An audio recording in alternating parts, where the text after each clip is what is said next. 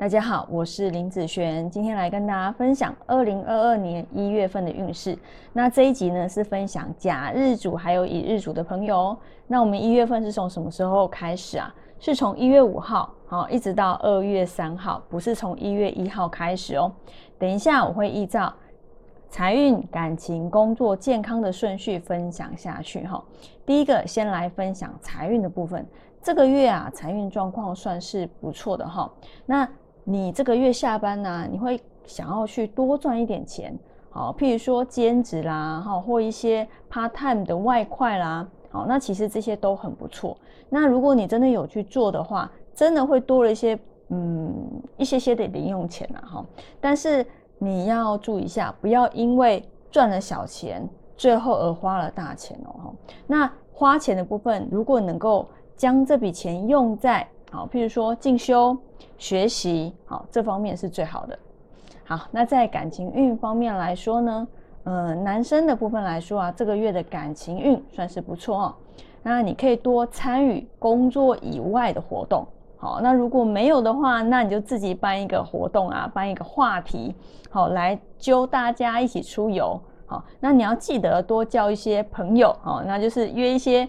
呃，朋友不认识的朋友 一起来参加，好，就是你的朋友认识嘛，但是他会认识一些他的朋友哈，带你不认识的过来哦，好，那或许哈，你就会遇到心仪的对象。那以女生方面来说呢，这个月的感情运算是不错了哈，呃，想要去参加一些有兴趣的课程，好，那你就赶快去参加，钱就给他花下去，没关系哦，哦，那。呃，同学之间哈，有时候大家互相关照，其实也是一种幸福哦。